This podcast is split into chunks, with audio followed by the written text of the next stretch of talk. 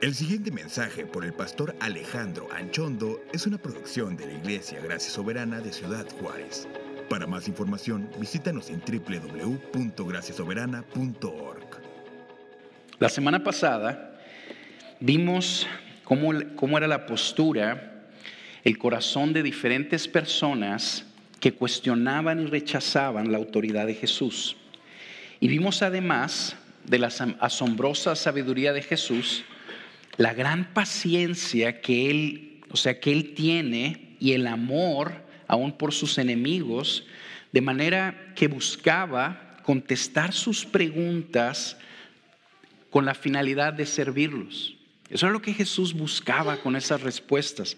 Respuestas que, nos mostraban así su, su, incomparable sabiduría, pero esa sabiduría tenía una, una intención bien sencilla, ayudar a las personas que lo cuestionaban a reconocer que Él era el Hijo de Dios y que Él había venido a traer el reino de Dios a esta tierra. El día de hoy vamos a ver que desgraciadamente, a pesar de las respuestas sabias, verídicas y asombrosas del Mesías, muchos de sus enemigos persistieron en rechazarlo decidieron no creer en Él, a pesar de la verdad innegable que escucharon y que vieron con sus propios ojos. Por lo que Jesús en este capítulo les da su último sermón público. Y en ese sermón público les anuncia de una gran destrucción que vendrá sobre la tierra a causa del rechazo que los hombres tuvieron para con el Hijo de Dios. El capítulo 21 que vamos a estudiar tanto esta semana como la, como la que viene, como les dije ahorita, contiene el último sermón público de Cristo, el último sermón público de Cristo antes de que fuera traicionado por Judas y entregado a los romanos para su crucifixión. Y en este sermón Jesús hace una predicción o una profecía. Y esta predicción o profecía anuncia una destrucción repentina que vendrá sobre Jerusalén y sobre el mundo entero por, por causa de que los hombres rechazaron el anuncio de salvación que Él pacientemente vino a darnos. Este en este sermón, lo vamos, lo vamos a ver ahorita en el capítulo, Jesús como que entreteje su mensaje y habla de acontecimientos que van a suceder en un futuro próximo y luego de acontecimientos que sucederán en un, en un futuro más lejano, en un futuro escatológico de, los últimos tiempos, por así ponerlo. Y en, y en ese entretejimiento Jesús nos está comunicando algo.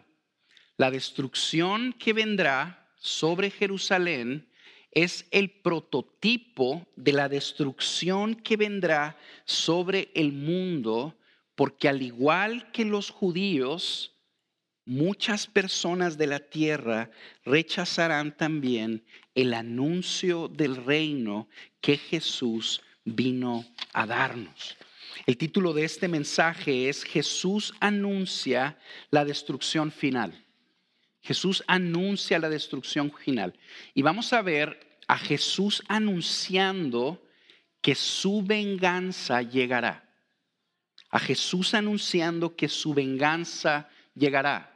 Y, se está dirigiendo a sus discípulos para que éstos estén preparados y puedan perseverar de una manera correcta, confiando en Él, quien promete salvarlos.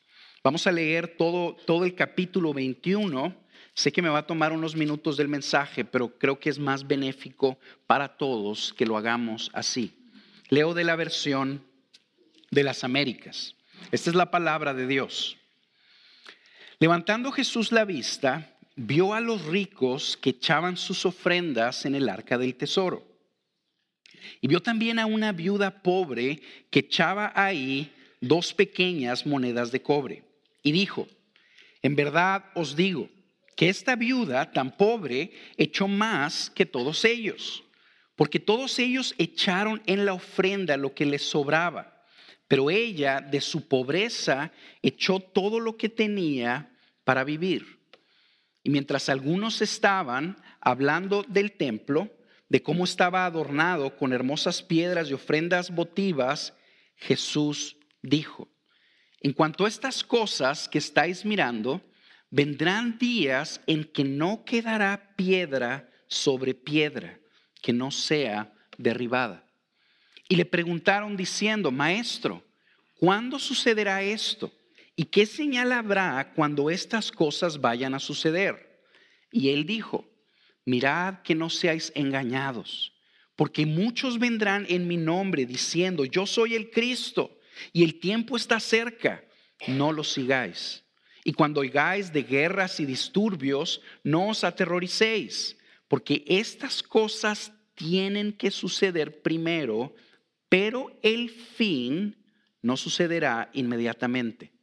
Entonces les dijo, se levantará nación contra nación y reino contra reino. Habrá grandes terremotos y plagas y hambres en diversos lugares. Y habrá terrores y grandes señales del cielo. Pero antes de todas estas cosas os echarán mano y os perseguirán entregándoos a las sinagogas y cárceles, llevándoos ante reyes y gobernadores por causa de mi nombre. Esto os dará oportunidad de testificar. Por tanto, proponed en vuestros corazones no preparar de antemano vuestra defensa, porque yo os daré palabras y sabiduría que ninguno de vuestros adversarios podrá resistir ni refutar pero seréis entregados aún por padres, hermanos, parientes y amigos, y matarán a algunos de vosotros, y seréis odiados de todos por causa de mi nombre. Sin embargo, ni un cabello de vuestra cabeza perecerá. Con vuestra perseverancia ganaréis vuestras almas. Pero cuando veáis a Jerusalén rodeada de ejércitos, sabed entonces que su desolación está cerca. Entonces, los que están los que estén en Judea huyan a los montes, y los que estén en medio de la ciudad aléjense, y los que estén en los campos no entren en ella, porque estos son días de venganza, para que se cumplan todas las cosas que están escritas. Hay de las que estén encintas y de las que estén creando en aquellos días, porque habrá una gran calamidad sobre la tierra e ira para este pueblo, y caerán a filo de espada, y serán llevados cautivos a todas las naciones, y Jerusalén será hollada por los gentiles, hasta que los tiempos de los gentiles se cumplan. Y habrá señales en el sol, en la luna y en las estrellas, y sobre la tierra, angustia entre las naciones, perplejas a causa del rugido del mar y de las olas, desfalleciendo los hombres por el temor y la expectación de las cosas que vendrán sobre el mundo, porque las potencias de los cielos serán sacudidas. Y entonces verán al Hijo del Hombre que viene en una nube con poder y gran gloria. Cuando estas cosas empiecen a suceder, erguíos y levantad la cabeza, porque se acerca vuestra redención. Y les refirió una parábola. Mirad la higuera y todos los árboles. Cuando ya brotan las hojas, al verlo, sabéis por vosotros mismos que el verano está cerca. Así también vosotros, cuando veáis que suceden estas cosas, sabed que el reino de Dios está cerca. En verdad os digo que no pasará esta generación hasta que todo esto suceda. El cielo y la tierra pasarán, mas mis palabras no pasarán. Estad alertas. No sea que vuestro corazón se cargue con disipación y embriaguez y con las preocupaciones de la vida y aquel día venga súbitamente sobre vosotros como un lazo, porque vendrá sobre todos los que habitan sobre la faz de toda la tierra mas velad en todo tiempo orando para que tengáis fuerzas para escapar de todas estas cosas que están por suceder y podáis estar en pie delante del Hijo del Hombre. El mensaje de este del día de hoy nos vamos a concentrar hasta el versículo 24 lo vamos a ver en dos puntos bien sencillos, uno, uno más largo que el otro. Vamos a empezar por aquí. Jesús está anunciando en su último sermón la destrucción final de aquellos que lo rechacen. Este anuncio de destrucción final será dentro del templo de Jerusalén y es introducido por un incidente muy interesante donde Jesús se detiene a observar las ofrendas que los ricos están haciendo. Y es interesante, y lo quiero decir rápidamente, que de una, de una, o sea, una vez más, vemos a Lucas hablar de los ricos no de una manera positiva. Si tú eres una persona que Dios te ha bendecido con bienes materiales, tú necesitas escuchar cómo, cómo Lucas habla de las personas que prosperaron económicamente. Y tienes que saber que Dios no es impresionado por tus ofrendas. Lo que Dios ve es nuestro corazón. Eso es lo que estamos viendo en esta introducción. Al mismo tiempo que Jesús ve las ofrendas de los ricos, también ve la ofrenda de una mujer que era muy pobre, que da dos monedas de cobre. Para tratar de entender lo que esta mujer estaba haciendo o estaba dando, siendo muy generosos, estaba dando como 40 pesos más o menos. Jesús levanta la voz y delante de todos los presentes en el templo, alaba a la mujer por la ofrenda que dio. Y lo que dice es que esa mujer merece alabanza porque dio su ofrenda en fe, en confianza en Dios, en dependencia del Señor, que es lo que a Él le agrada y le honra, ¿verdad? Mientras Jesús está viendo esto, tenemos a los discípulos, por otro lado, junto con otro grupo de personas, que están asombrados con el templo. El templo era un lugar asombroso. Era descrito por los historiadores, tanto judíos como romanos, como inmensamente opulento. Era, era, la cosa más maravillosa que todo judío promedio veía en su vida. Tenía las puertas cubiertas de oro, gran parte de las paredes del templo eran cubiertas de oro. Ya hemos visto, el pastor Carlos nos ha dicho que se han descubierto piedras que de largo son como de 12 metros de largo y 4 de alto. Era algo inmenso, era el templo más, el templo sagrado más imponente del mundo antiguo. Estaban un grupo de personas viendo este templo y estaban diciendo, qué hermosas piedras, qué hermosos adornos. A lo que Jesús les anuncia que ese edificio majestuoso va a ser completamente destruido. Para ti, para mí, el anuncio que Jesús está dando no es tan impactante como lo fue para la audiencia original. Tú y yo tenemos que entender lo que el templo representaba para los judíos. No solamente era un ícono nacional que era su orgullo como una fuente de identidad, sino que también era considerado por ellos como una fuente de gracia. El templo para el judío era el lugar donde se presentaban los sacrificios, era el lugar donde se, acercaban a escuchar la palabra de Dios. Los judíos podían confiar que recibían el favor de Dios por lo que sucedía en el templo. Ellos podían confiar que eran el pueblo de Dios porque veían a Dios habitando con ellos en el templo.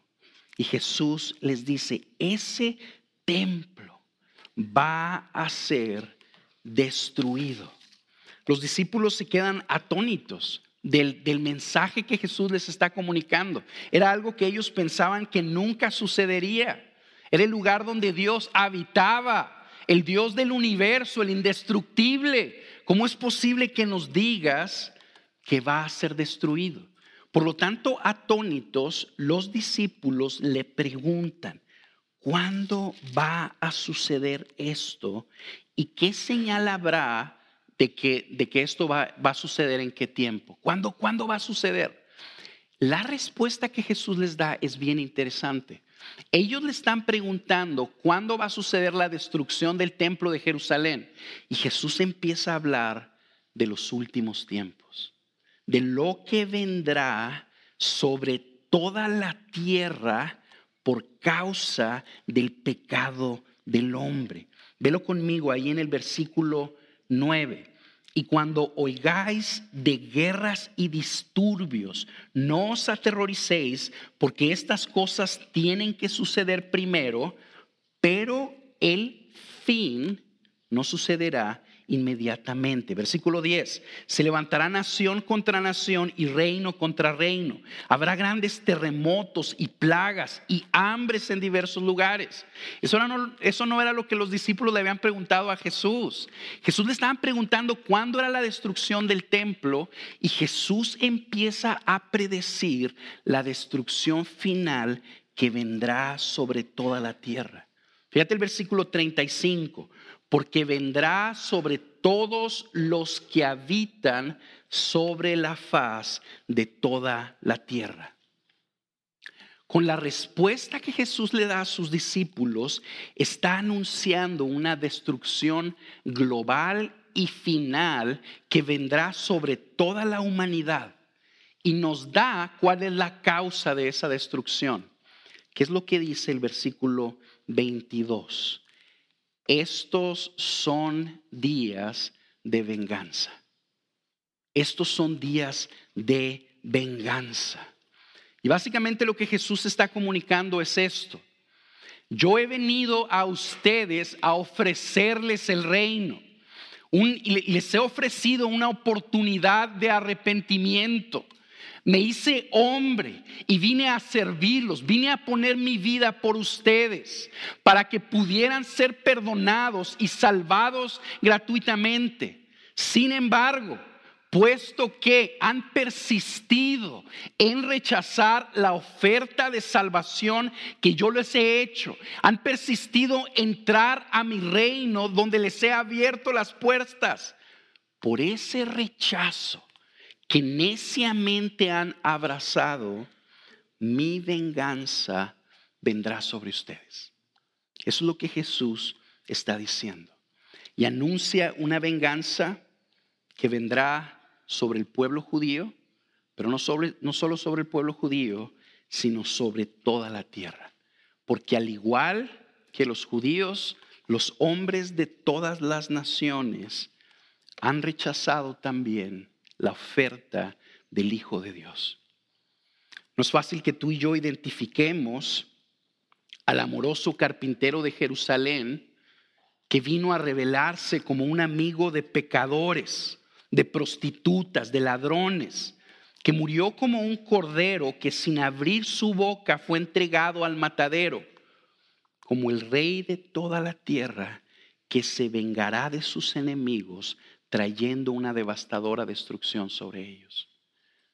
No es fácil identificarlo así, no es fácil ver a, Jesús, a este hombre que le pegaban en una mejilla y ponía la otra. Un hombre que nos enseñaba que si nos quitaban una prenda de ropa les diéramos, le diéramos otra, que si alguien nos, nos pidiera algo, que se lo diéramos, que amáramos a nuestros enemigos.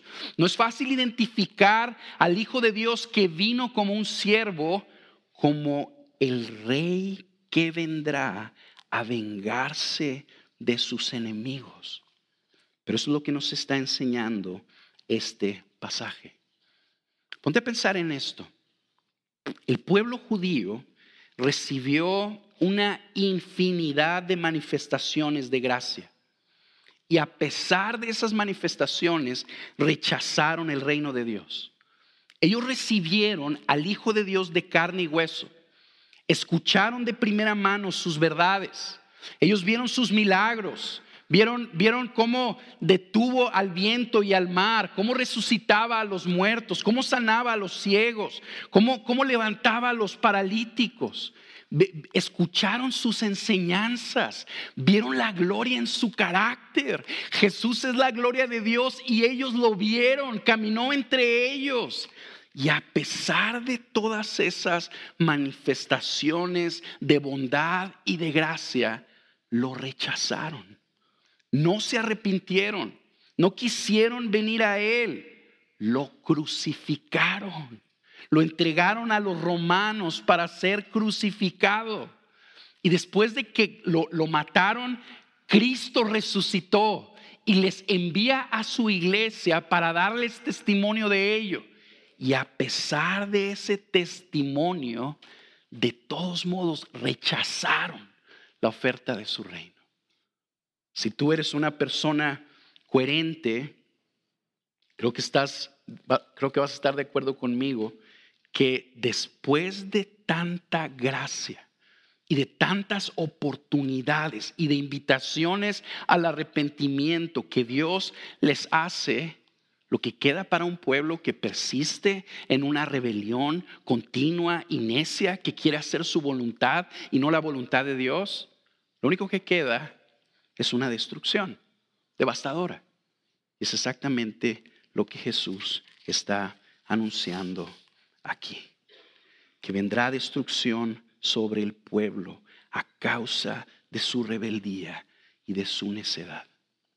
Ahora, miren, necesitamos detenernos a escuchar este mensaje, porque como les dije ahorita, Jesús entreteje la predicción de la destrucción de Jerusalén que históricamente sucedió en el año 70 después de Cristo, la entreteje con un anuncio de destrucción global. ¿Por qué? Porque la humanidad, los hombres de todas las naciones, respondemos a Jesús de una manera semejante a los judíos. No nos vayamos muy lejos. ¿Cuántas de las personas que están aquí entre nosotros no hemos no, o sea, no han visto manifestaciones de gracia abundante en sus vidas y no se han arrepentido. Tú has escuchado, y, y, vamos a ponerlo así, vamos a personalizarlo. Tenemos más de un año estudiando el Evangelio de Lucas. Y a través de este Evangelio Dios nos ha estado hablando y nos ha estado anunciando que Él vino a traer salvación, que, que, que, Él te ama, que Él es misericordioso. Y tú has visto, tú has palpado esa misericordia, has visto su paciencia, has visto su obrar en tu vida y en las personas cercanas a ti. Y algunos de ustedes, aún a pesar de todo eso, no se han arrepentido tampoco. ¿Qué tenemos que decir acerca de ustedes? De aquellas personas que a pesar de que han escuchado y han visto el amor y la paciencia de Dios, la invitación que Él te hace a entrar gratuitamente a su reino, que has rechazado. ¿Qué podemos decir acerca de ustedes? Que este pasaje nos ayuda a ver. En el último sermón que Jesús dio antes de ser traicionado, Él nos enseñó que las personas que persistan en una postura de necedad e incredulidad, que rechacen el reino de Dios, al fin y al cabo terminarán siendo destruidos también el día en que Jesús se vengue de sus enemigos. Jesús vendrá a vengarse de sus enemigos. El libro de Romanos capítulo 12 nos dice que el Señor dice, mía es la venganza, yo pagaré, dice el Señor. La oferta de misericordia es gratuita, Dios es paciente, pero si tú persistes en rechazar a Dios por seguir tu propia voluntad, siguiendo tu propio pecado, tus propias pasiones, lo único que queda es la venganza de Dios para ti. Lo único que queda. Ahora, este mensaje aplica no solo para aquellos de ustedes que abiertamente se saben no creyentes. Si una persona te pregunta a ti y te dice, oye, tú eres un discípulo de Jesús, abiertamente le dices que no. Este mensaje no, no solamente aplica para ellos, también aplica para personas que, que están aquí y se identifican como cristianos personas vestidos de cristianos. Son bien amables, vienen, participan, conocen verdades bíblicas, pero en el fondo de su corazón Jesús no es el rey de sus vidas. El rey de tu vida eres tú. Son personas que no quieren ser pastoreadas por el Señor. No lo atesoran, no lo, no lo aman. Están, están simple y sencillamente acercándose a Jesús porque les conviene. Eh, eh, participan de la iglesia mientras les beneficie, pero en el momento en que Dios se mete a tu vida y te confronta de alguna manera, tú resistes. ¿Sabes qué? Ahí no. Ya no te metas con mi vida, no te metas en cómo yo trato a mi esposa. No te metas en cómo trato a mis hijos. Háblame de Dios, háblame de la gracia de Dios, enséñame teología, enséñame que Cristo murió en mi lugar, pero no te metas en cómo hago mis negocios. No te metas en lo que yo hago cuando nadie me ve. Si ese eres tú, necesito decirte que no te has arrepentido. No te has arrepentido. No has creído realmente en el Mesías. Si Jesús no es el Señor de tu vida, es porque no has puesto tu fe genuina en Él. Y lo que este pasaje está haciendo, creo yo, es que por medio de este pasaje el Señor te está llamando y te está diciendo esto. Mi reino ha venido al mundo. Yo quiero que entres a mi reino. Te amo y te amo como nadie te ama. Solo necesitas arrepentirte. Solo necesitas ponerte de acuerdo conmigo en quién eres tú y en quién soy yo. Yo soy el Señor, no tú. Por lo tanto, sírveme a mí y sígueme a mí. No quieras que yo te sirva a ti y te siga a ti. ¿Es Jesús el Señor de tu vida no? Si no lo es, el Señor por medio de este pasaje te está anunciando que una venganza viene para aquellas personas que persistan en rechazarlo. Y que así como estás escuchando ahorita un anuncio de salvación, se escuchará un día un anuncio de venganza. Esperemos que no suceda con ninguno de los que estamos aquí. ¿Cómo será la venganza del Señor? ¿Cómo será la destrucción que vendrá sobre el mundo? Lo que tenemos aquí son, son, son puras referencias generales que nos ilustran lo que va a suceder.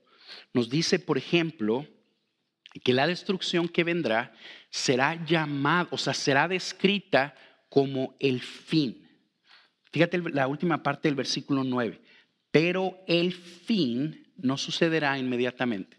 Entonces, la destrucción que vendrá sobre la tierra, porque los hombres rechazan el anuncio de salvación de parte del Hijo de Dios, terminará en el fin de la humanidad como tú y yo la conocemos actualmente.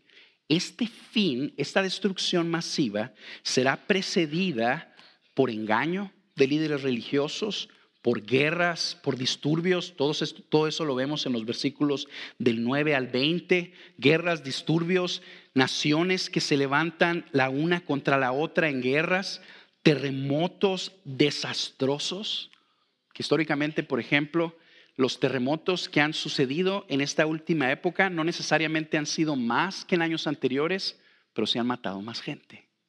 Se han matado más gente terremotos desastrosos, enfermedades o pestes, algo así como el coronavirus que estamos ahorita en los periódicos. Se van a escuchar cosas como estas.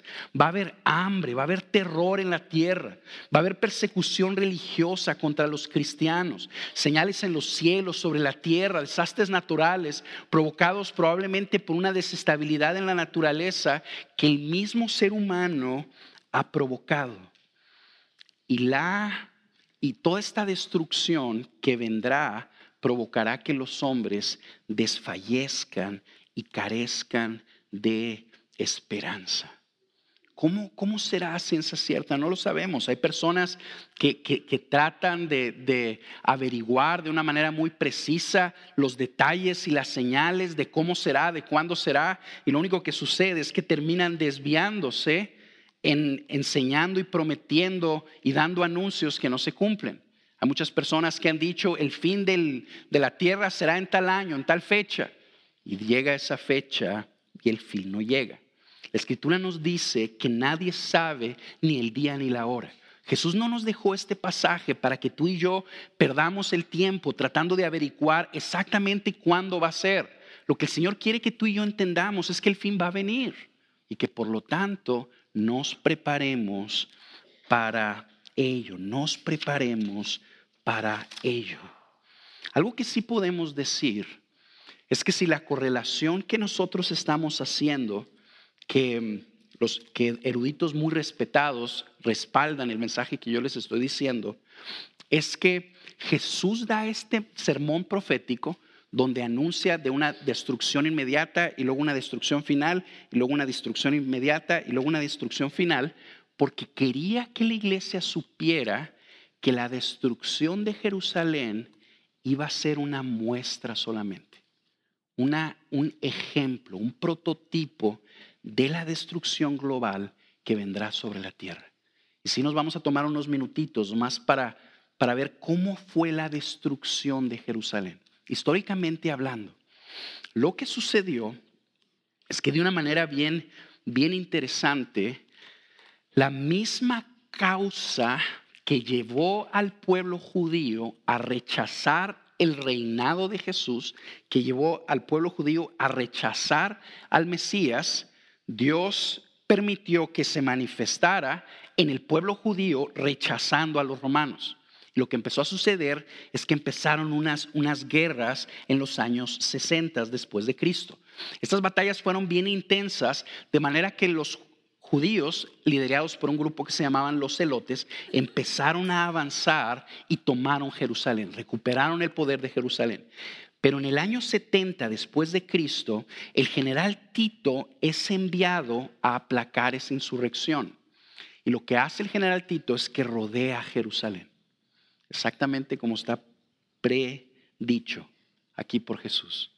Y lo que hace es que le corta, sitia la ciudad y le corta todo el, todo el suministro de alimentos, de bebidas a las personas que estaban adentro.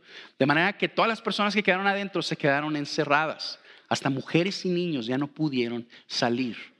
Lo que empezó a suceder es que empezaron poco a poco a morir de hambre. El historiador Josefo nos decía, o más bien dijo, que era, que era horrible porque veías tú a mujeres y niños muertos de hambre en las calles. Obviamente esto debilitó al ejército. Los romanos hicieron una brecha en la muralla, entraron y empezaron a matar judíos al por mayor. De manera que crucificaban cerca de 500 personas por día. Al pueblo que crucificó al Hijo de Dios, 40 años después, la misma generación atestiguó como 500 de ellos eran crucificados cada día. Se cumplió de una manera bien precisa lo que dice aquí el versículo 32. En verdad os digo que no pasará esta generación hasta que todo esto suceda. Lo que pasó es que los celotes se encerraron en el templo se, encerraron ahí, se, resguardaron en el templo y los romanos estuvieron matando a cientos y a miles de personas en las calles. Dicen, dicen los historiadores que, que ya no quedaban más personas a quien matar. Entonces empezaron a destruir la ciudad y la finalidad de ellos era esta. Vamos a destruir Jerusalén para que las generaciones futuras ni siquiera crean que aquí habitó alguien. Así destruyeron Jerusalén. Cuenta la historia que Tito quería conservar el templo porque era un edificio majestuoso, pero que la misma gente, la hazaña de los soldados, como que se, se, desembocó, o sea, se desbocó más bien, se desbocó y, Tito ya no pudo detenerlos. De manera que entraron al templo, mataron a los judíos y empezaron a derribar las piedras del templo. Y quemaron el templo de manera que no quedó piedra sobre piedra. Hay también narrativas horribles donde nos cuentan cómo los romanos mataban a espada a las mujeres embarazadas y agarraban a los bebitos y los aventaban contra la pared y los mataban. Se está describiendo aquí, aquí lo describió Jesús en el versículo 23. Hay de las que estén encintas en ese tiempo, hay de las que estén criando, porque va a venir una devastación terrible. Tan grande fue la destrucción que cuando quisieron reconocer a Tito porque conquistó a los judíos, él no aceptó una corona. Un general romano no aceptó una corona. Dijo, ¿sabes qué? ¿Cómo puedes tú aceptar un crédito por vencer a un pueblo que su Dios abandonó? Tito, un general romano, le atribuyó esa masacre que hubo, que el historiador Josefo maneja una cifra que no sabemos si es completamente cierta, de que un millón de judíos murieron. Y Tito le atribuyó eso a la ira de Dios. A la ira de Dios. Eso es lo que los judíos vieron. Porque es importante que tú y yo nos detengamos a meditar en esto. Porque nos ayuda a ver de una manera bien concreta que el Señor cumple su palabra. Y que las verdades de este libro no van a pasar, sino que se va a llevar a cabo una por una. El Señor es un Dios de venganza, hermanos, de venganza. Y no debemos pasar por alto esto tan rápidamente. Así como nosotros vemos que cumplió su palabra destruyendo al pueblo judío en el año 70, también necesitamos estar seguros que cumplirá su palabra y destruirá a las naciones, porque rechazaron también el mensaje de su Hijo. Fíjate lo que dice Éxodo 34, versículo 6. Te lo van a poner en la pantalla. Entonces pasó el Señor por delante de él y proclamó, el Señor, el Señor, Dios compasivo y clemente, lento para la ira y abundante en misericordia y verdad. Nosotros hemos estado viendo por, por 21 capítulos, por 20 capítulos, cómo Jesús viene a revelarnos a Dios como uno que es abundante en misericordia, como uno que viene a mostrarnos su verdad, como uno que guarda su misericordia a millares, que perdona la iniquidad, la transgresión y el pecado. Lo que está haciendo ahora, en este capítulo 21, es que nos está enseñando que Él sí es lento para la ira, pero que un día su ira sí se va a manifestar. Y que no va a tener por inocente al culpable. ¿Cómo estás respondiendo a Jesús? ¿Lo estás abrazando como el rey de tu vida o sigues rechazando su oferta de salvación? Es correcto, hermanos, que ustedes y yo tengamos una visión de Dios que incluya este elemento. Dios es un Dios justo, santo, que vengará el rechazo del mundo también, que castigará la iniquidad también.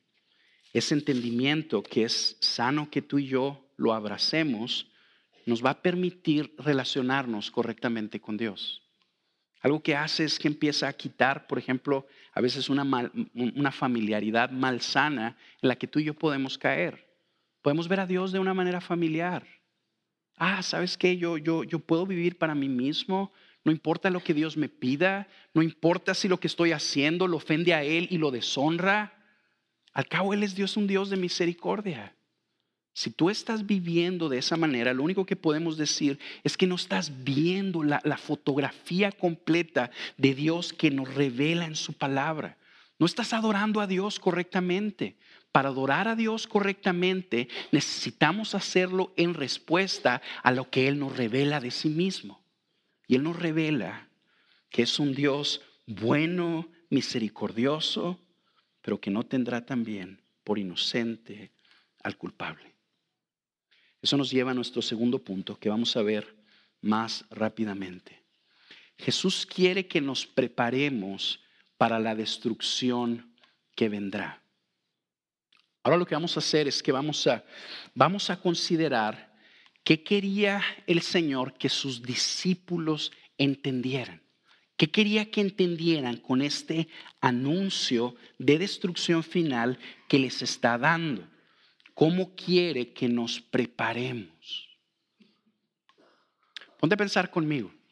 Históricamente, algo, otro detalle bien interesante es que los cristianos en el año 70, antes de la desolación, en el año 70, cuando empezaron a ver los ejércitos romanos rodeando Jerusalén, ¿sabes qué hicieron? Se salieron, porque ellos recordaron el mensaje de Jesús. Ellos recordaron que les dijo en el capítulo 21, pero en el 20, pero cuando veáis a Jerusalén rodeada de ejércitos, sabed entonces que su desolación está cerca. Entonces los que estén en Judea huyan a los montes. ¿Sabes qué pasó con los cristianos? Los cristianos huyeron, de manera que no fueron destruidos en esta desolación. Ellos obedecieron a Jesús y por lo tanto fueron salvos. Ponte a pensar conmigo, ¿qué entendió? ese cristiano que huyó de Jerusalén por mandato de Jesús y vio la destrucción de la ciudad santa.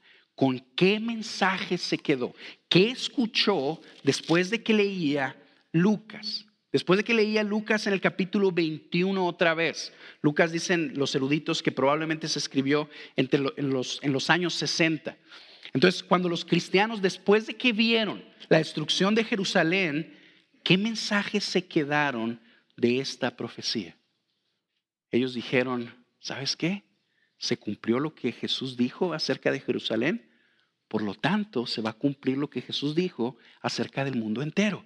¿Sabes qué significa eso? Que el fin viene pronto. El fin viene pronto. Esa es la enseñanza con la que los creyentes se quedaron. Por lo tanto, esos creyentes alinearon sus vidas a esa verdad. Estos cristianos no vivían a la luz de lo que querían. No, vivían a la luz de lo que el mundo les ofrecía. No vivían a la luz de los recursos que tenían o de las oportunidades que se les presentaban. Ellos no se movían tomando consideraciones como estas. ¿Qué me conviene más? ¿Qué me gusta más? ¿Qué, me da un mayor beneficio? Ellos se movían por una simple verdad. El fin viene pronto. Sus vidas fueron alineadas a la luz de esa verdad. Por lo tanto, ¿qué es lo que necesito? Necesito darle prioridad a lo que Jesús me dijo que es prioritario. ¿Y qué es lo que Jesús nos dijo que es prioritario? Su reino. Su reino es, prioritario. Por lo tanto, los cristianos vivían a la luz del reino. Ellos tomaban sus decisiones a la luz del reino. Al punto que ellos sabían, aun si vienen a perseguirme, ¿Sabes qué es eso? ¿Sabes qué significa si me meten a la cárcel, si me ponen delante de gobernadores? Es una oportunidad que Dios me está dando de testificar. Y así era como vivían. Yo lo que creo que el Señor nos está llamando como creyentes a responder por medio de este pasaje. El Señor quiere que tú y yo vivamos con el fin en mente viendo este mundo como uno que será destruido. Medita esto conmigo. Si tú y yo le quitamos este ingrediente al mensaje de Jesús, se forma una caricatura deformada de cristianismo que termina llevándonos a vivir vidas que parecen cristianas, pero que niegan en el día a día el llamado que Jesús nos hace de confiar en Él y de vivir para Él. Hay personas que se dicen ser cristianas que no viven como si este mundo fuera a ser destruido. ¿Y sabes qué es lo que sucede? Que ven este mundo como la tierra prometida.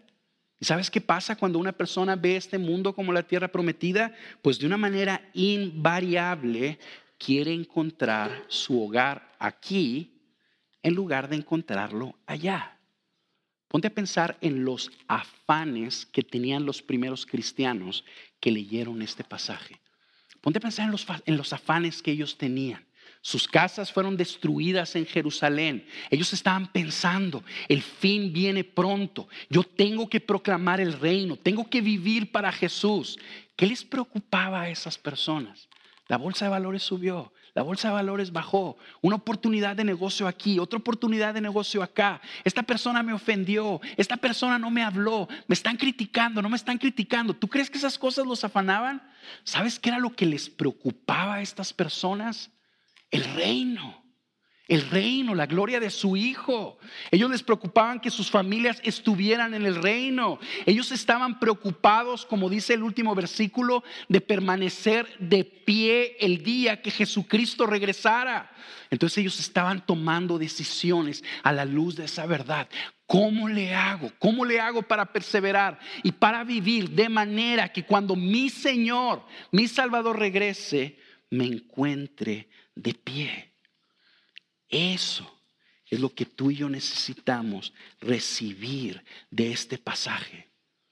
Si todas las promesas de gozo, plenitud, abundancia que tú y yo tenemos en su palabra, que Dios nos promete que ahorita las encontramos en Él. Si tú y yo le quitamos este ingrediente, lo que va a suceder es que vamos a, a buscar esa plenitud en este mundo.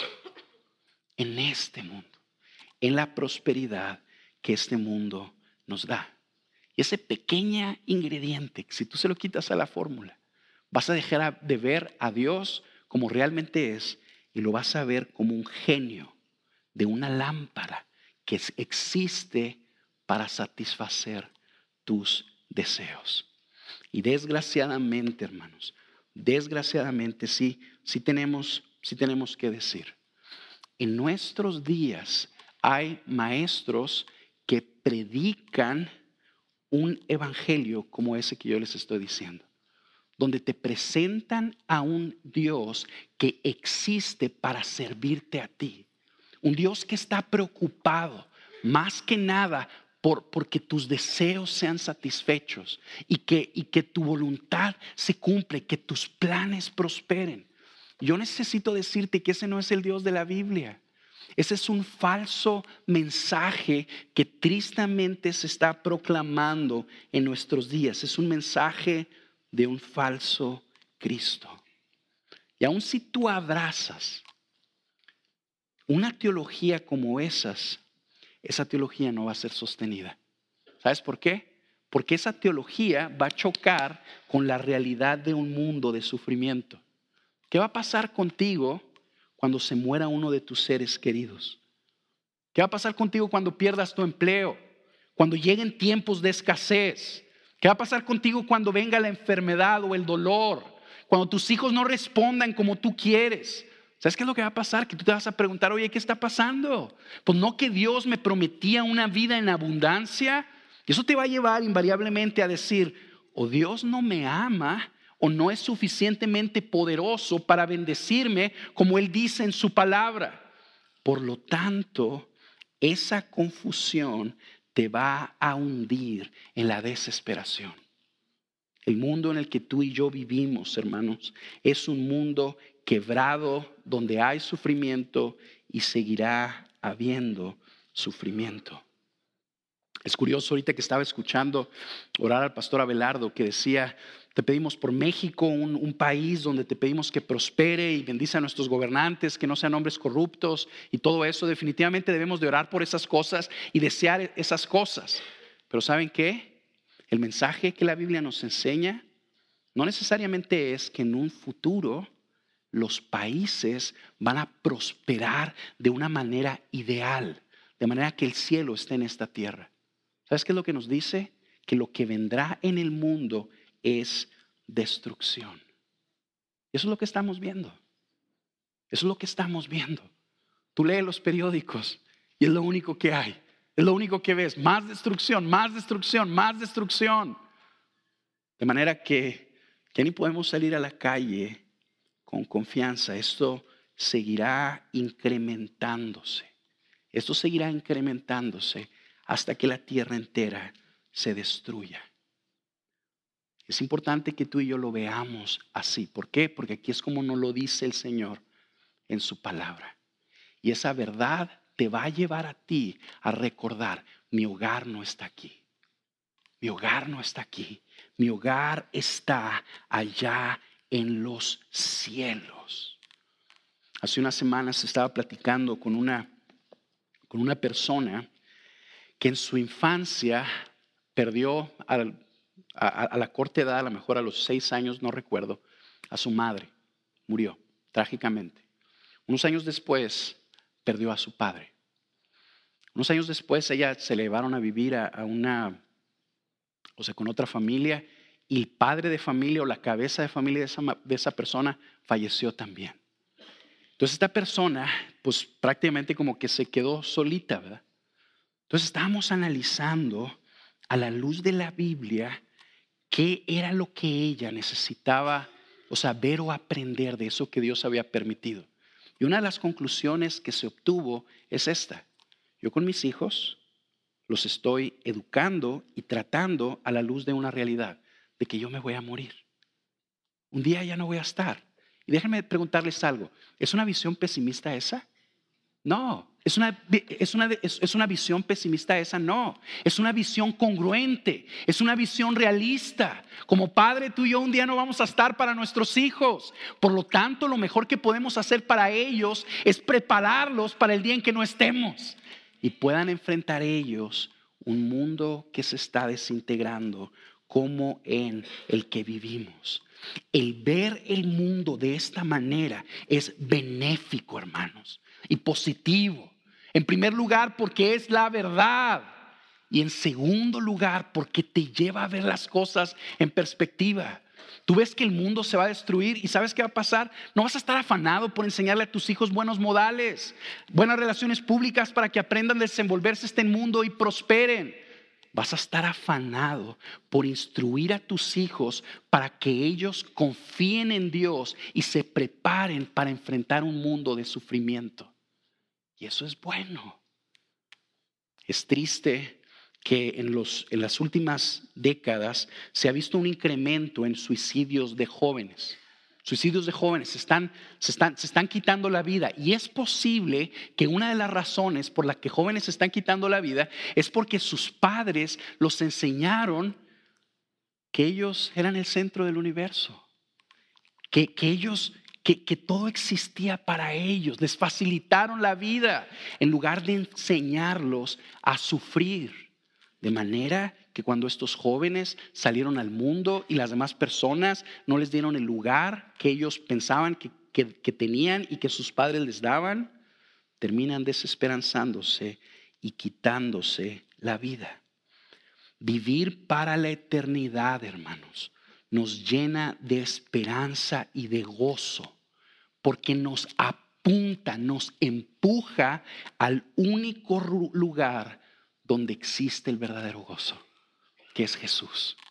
Uno que no pasará y uno que nunca será destruido. Quiero hacerte esta pregunta. ¿Cuántos años necesitas para darte cuenta que este mundo no satisface? ¿Cuántos años necesitas? ¿Cuántos años necesitas para darte cuenta que seguir viviendo para ti mismo no satisface? ¿Cuántos años necesitas para seguir dándote cuenta que los bienes de este mundo no llenan tu vida? Yo creo que, yo creo que no necesitamos muchos, ya nos dimos cuenta, ya lo hemos probado. Por lo tanto, necesitamos voltear a ver a Jesús y recordar que Él es el verdadero gozo y que por lo tanto nuestra plenitud está en Él. Un elemento más, un elemento más. El Señor quiere que nosotros como creyentes enfrentemos o esperemos la destrucción que vendrá seguros de una cosa. Versículo 18. Sin embargo, ni un cabello de vuestra cabeza perecerá. ¿Cómo quiere el Señor que tú te prepares para la destrucción que vendrá sobre este mundo, para el final de este mundo? Seguro de una cosa, ni un solo cabello de tu cabeza perecerá, ni un solo cabello. Si tú has puesto tu confianza en Cristo de una manera sencilla, si tú te has entregado a Jesús, lo has abrazado como el Señor de tu vida, estás dando pasitos, por pequeños y menospreciables que sean, en pos del Mesías, porque dices, Él es el Señor, no yo, y has puesto tu confianza en Él. El Señor quiere que tú sepas que tú no probarás la venganza del Señor. Tú no probarás el castigo que tus pecados merecen. ¿Sabes por qué? Porque Cristo lo pagó en tu lugar. Cristo lo pagó en tu lugar. Cristo murió por nosotros. Y vamos a ver la cruz en unas semanas. Y en la cruz la Biblia nos enseña que Jesús cargó nuestras iniquidades. Él llevó nuestros pecados y fue castigado como nuestro sustituto. Él murió por ti y por mí. De manera que todos aquellos que se refugien en Él, se escondan en Él, son salvos. Y ni un solo cabello de su cabeza perecerá.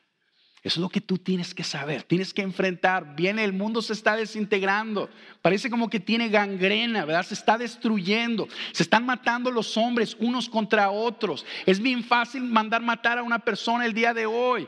¿Qué, qué, qué, qué está pasando con nuestra sociedad? ¿Qué futuro le espera a mis hijos? ¿Cómo enfrento eso? Sabiendo que si tú estás en Cristo, ni un solo cabello de tu cabeza perecerá. Él tiene cuidado de ti. Tú estás en, en sus manos. Y fíjense qué curioso. Esto no lo dice Jesús habiéndonos dicho que a lo mejor algunos de nosotros nos van a matar. Eso es lo que dice ahí. Antes del fin va a venir una persecución y algunos de ustedes los van a matar, pero no se preocupen. Ni un cabello de su cabeza perecerá como, que si el Señor nos estuviera hablando de otra cosa, ¿va? A ver, Señor, explícame, ¿cómo es posible que algunos de nosotros nos van a matar, pero al mismo tiempo aquel que mataron, ningún, ningún cabello de su cabeza perecerá? No sé, no lo, no lo podemos entender.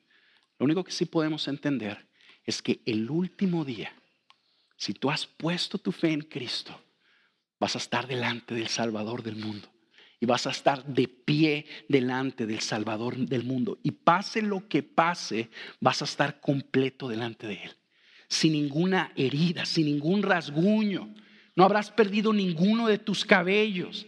Habrás sido completamente consolado por Él. Todas tus lágrimas habrán sido enjuagadas por Él. Y te vas a dar cuenta que lo que Él prometió es cierto y que en efecto la recompensa que Él nos dé es mucho mejor lo que este mundo corrupto tenía que ofrecernos. Eso nos vamos a dar cuenta. Señor, nos salvaste. Vino la destrucción y yo estoy bien. ¿Cómo le hiciste? No sé, pero estoy delante de ti por lo que tú hiciste por mí. Es así que el Señor nos llama a vivir. El Señor nos está anunciando en este pasaje que su venganza va a llegar pronto. preparémonos para ese día con el fin en mente. Vive viendo este mundo como uno que va a ser destruido. Y hazlo seguro de que si tú estás en Cristo, ni un solo cabello de tu cabeza perecerá. Esperamos que este mensaje te haya sido de edificación. Puedes compartir este y otros recursos en www.graciasoberana.org. Si nos visitas en Ciudad Juárez, Chihuahua, te invitamos a nuestro servicio dominical a las 11 de la mañana. No olvides mantenerte en contacto por medio de nuestra página de Facebook.